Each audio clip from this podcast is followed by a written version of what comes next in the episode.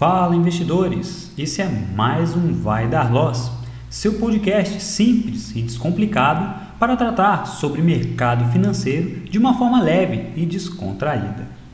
Você já chegou a pensar que parece que alguém da B3 fica olhando seus movimentos ou tem uma câmera atrás do seu computador? Porque parece que exatamente quando você entra em um papel, esse ativo começa a andar para o lado contrário.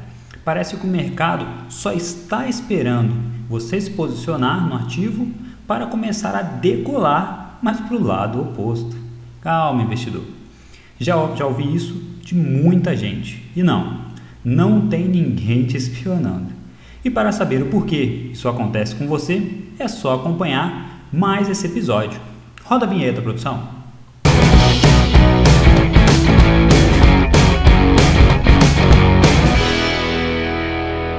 Você está cansado de fazer entradas e elas fazem você parecer que é o mais azarado de todos?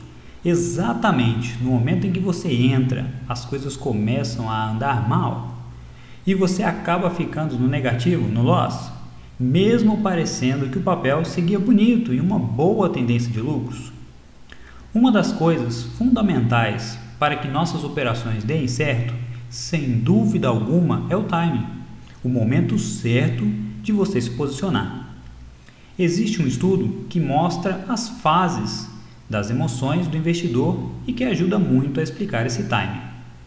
Imagine um círculo e que cada fatia deste círculo é uma fase da emoção que o investidor sente ao operar e ao completar a volta no círculo, tudo se inicia novamente.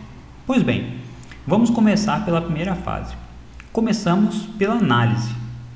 Essa fase é para aqueles que estudam, conhecem as técnicas e sabem o momento certo e fazem a sua entrada. Depois disso, vem a fase do otimismo. O investidor capacitado começa a ver sua posição com bons olhos e começa a andar a seu favor. Passamos para a próxima, a fase do entusiasmo. Começamos a ver um bom lucro na conta e seguimos. Em seguida vem a emoção, fase perigosa, pois vamos deixando a razão e a análise de lado, por causa do bom lucro alcançado. Geralmente, nessa fase, é a que aparecem as notícias em jornais e sites sobre a bela posição que os analistas estudiosos fizeram. Desta forma, o menos experiente vê esse tipo de informação e se posicionam no ativo na próxima fase, que é a euforia.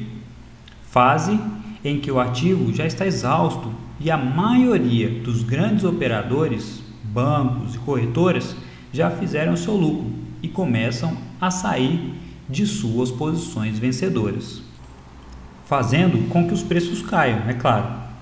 A partir desse momento, começamos as fases de queda dos ativos, onde as coisas ficam piores ainda para os iniciantes e os que não sabem o que estão fazendo no mercado financeiro.